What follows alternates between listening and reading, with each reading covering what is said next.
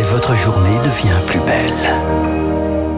Bon réveil, bonne journée, soyez les bienvenus sur Radio Classique, vendredi 30 avril, il est 8h.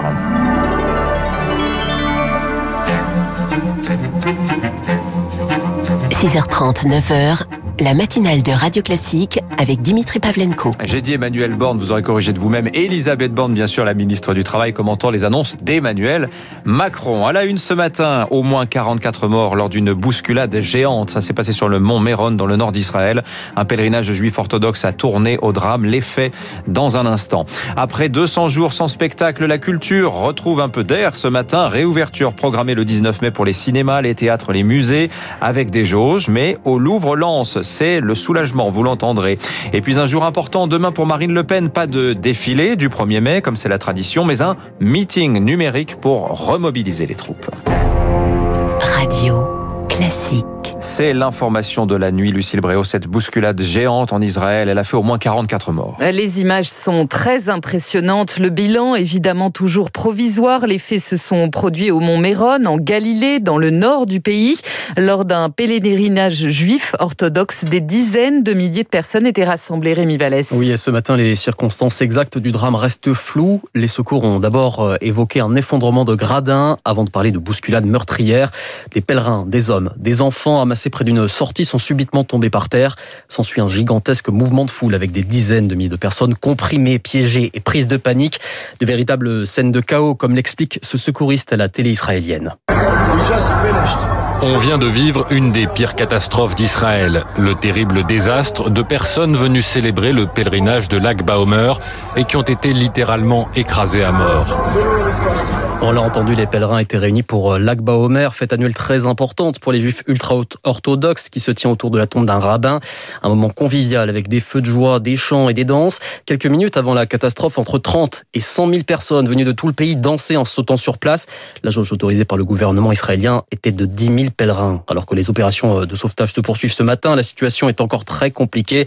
Beaucoup de victimes restent à évacuer, mais certains pèlerins blessés veulent rester sur place. Et le Premier ministre Benjamin Netanyahou parle ce matin d'un désastre terrible. L'année dernière, ce pèlerinage avait dû être annulé à cause de la pandémie. Le virus qui a contaminé, lui, 150 millions de personnes dans le monde depuis le début de la pandémie. Au Brésil, aucune embellie en vue. Le seuil des 400 000 morts a été franchi hier. En Inde, les premiers avions cargo chargés d'aide américaine, eux, sont arrivés tôt ce matin. Le variant indien, lui, vient d'être détecté justement en métropole. Trois cas, un premier dans le Lot-et-Garonne, deux autres dans les Bouches-du-Rhône. Il s'agit à chaque fois de personnes revenant d'Inde. Tous ont été placés en quarantaine. En France, à la une, c'est la culture, enfin déconfinée. Elle était plongée dans le noir depuis six mois, mais la lumière vient d'apparaître. Le 19 mai, musées, cinéma, théâtre pourront rouvrir à certaines conditions. Une réouverture avec des jauges de remplissage de 35 à 100 d'ici fin juin. Mais pour certains lieux d'exposition, clairement, c'est le soulagement. Exemple dans le nord de la France, Victoire Fort. Il y a un an, comme de très nombreux musées français, le Louvre-Lens s'est creusé les méninges pour maintenir le lien avec les visiteurs. Beaucoup d'événements virtuels qui ont drainé plus de monde que prévu. Marie Lavandier dirige le musée. On a eu cet été beaucoup de primo-visiteurs, beaucoup moins habitués des musées, beaucoup euh, plus pauvres aussi. Puis sinon, toutes les activités à distance nous ont permis de toucher un public euh, souvent très éloigné géographiquement. Donc c'était pas fait pour ça, mais je crois qu'on est en train de toucher un public euh, encore plus large.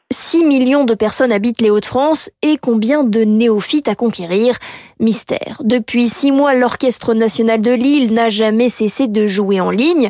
François de Coster, son président, attend beaucoup de la réouverture. Toucher de nouveaux publics, c'est vraiment un des objectifs pour tous nos établissements. Alors il faudra qu'on le vérifie dans les semaines et les mois qui viennent et probablement il faudra que on maintienne aussi ces canaux de diffusion euh, par le digital. Je crois que ce qu'on aura appris aussi de cette crise sanitaire, il faudra en garder une partie. À quelque chose, malheur est bon. La France va donc de nouveau respirer avec ce calendrier en quatre étapes présenté par Emmanuel Macron dans la presse quotidienne régionale. 3 mai, fin des restrictions de circulation. 19 mai, réouverture des terrasses, des commerces, des lieux culturels avec jauge et couvre-feu à 21h. Le 9 juin, il sera décalé à 23h. Les salles de sport pourront rouvrir.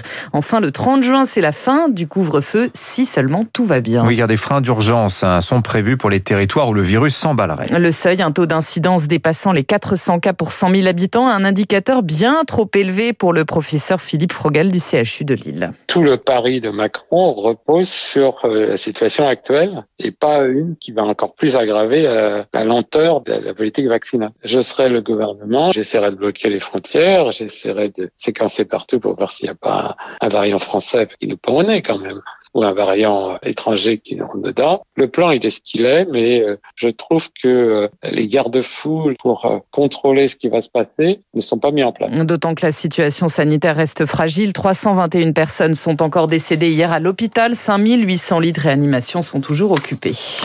La vaccination, elle, s'élargit. Aux personnes obèses, à partir de demain, faut-il faire sauter les critères d'âge? Maintenant, pas tout de suite pour Emmanuel Macron.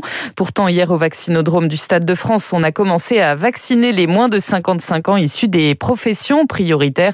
Le reportage de Marie Martirossian. Et parmi eux, Jenna, 30 ans, elle est professeure de musique en Seine-Saint-Denis. À partir de lundi, elle va retrouver ses élèves et pour elle, il y a urgence à se faire vacciner. Dans nos professions, on voit beaucoup beaucoup d'élèves euh, toutes les semaines. Enfin, moi, je vois 380 élèves par semaine, donc euh, c'est toujours mieux et puis on, on envisage mieux les vacances d'été. Mélanie, 35 ans, enseigne également dans un collège. Elle vient de recevoir sa première dose de vaccin. Ces derniers mois, elle a vu fermer de plus en plus de classes autour d'elle et la vaccination est un moyen d'éviter une situation similaire dans les semaines qui viennent. C'est un grand soulagement parce qu'on était dans l'incompréhension de ne pas pouvoir être vacciné alors qu'on a vraiment besoin d'être protégé. La préfecture de Seine-Saint-Denis le rappelle, la priorité est toujours donnée aux publics les plus fragiles. En clair, les moins de 55 ans issus de professions prioritaires ont le droit de se faire vacciner, mais seulement s'il y a des créneaux qui ne trouvent pas preneur. Si ces conditions sont réunies, alors ils peuvent appeler le centre de vaccination du Stade de France ou bien passer par Doctolib pour prendre rendez-vous. La crise sanitaire qui continue de peser sur l'économie, la consommation des ménages a diminué de 1,1% en mars d'après l'INSEE à cause de la fermeture d'une partie des magasins. La croissance, elle repart légèrement, plus 0,4% au premier trimestre. Dans le reste de l'actualité en France, un hommage national rendu ce matin à 10h30 à Rambouillet à Stéphanie Montfermet, cette fonctionnaire de police tuée il y a une semaine devant le commissariat de la ville. Elle recevra la Légion d'honneur à titre posthume, cérémonie présidée par le Premier ministre Jean Castex. Enfin, c'est un jour important demain pour Marine Le Pen. C'est le 1er mai et la traditionnelle fête de Jeanne d'Arc. Cette année encore, pour lui rendre hommage, elle devra se passer, elle devra se contenter d'un dépôt de gerbes, pandémie oblige, mais elle tiendra aussi un meeting numérique objectif, mobiliser ses troupes en vue des futures échéances électorales, Charlotte de Rouen. Au cœur du discours de la présidente du Rassemblement national, la sécurité évidemment et le risque terroriste. Marine Le Pen devrait relancer son idée de législation de guerre pour faire face à l'islamisme radical.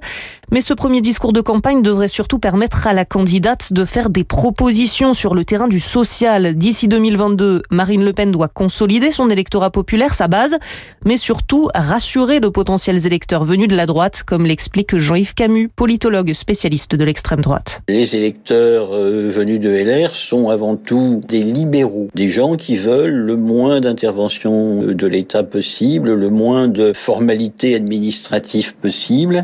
Est-ce qu'elle pourrait, par exemple, dire quelque chose sur l'âge du départ à la retraite? Si elle euh, abandonne l'idée du départ à la retraite à 60 ans, elle donne des gages à un électorat venu de la droite plus libéral qu'elle, mais incontestablement, c'est une mesure qui peut faire tousser dans son électorat populaire. Pour réussir à fédérer, la présidente du Rassemblement national doit poursuivre le processus de dédiabolisation du parti. Il y a deux ans, 50% des Français avaient une très mauvaise opinion de Marine Le Pen, selon une étude de la Fondation Jean Jaurès. Ils ne sont plus que 34% aujourd'hui. Un décryptage signé Charlotte de Rouen pour Radio Classique. En tout cas, Marine Le Pen n'a pas le monopole du thème de la sécurité. La preuve, on va en parler parce que c'est la priorité affichée par Valérie Pécresse, la présidente de la région Île-de-France. Elle est officiellement candidate à sa succession. On va en parler avec Guillaume Tabar dans un instant. Et puis juste après, notre invité politique ce matin, Elisabeth Borne, la ministre en charge du Travail.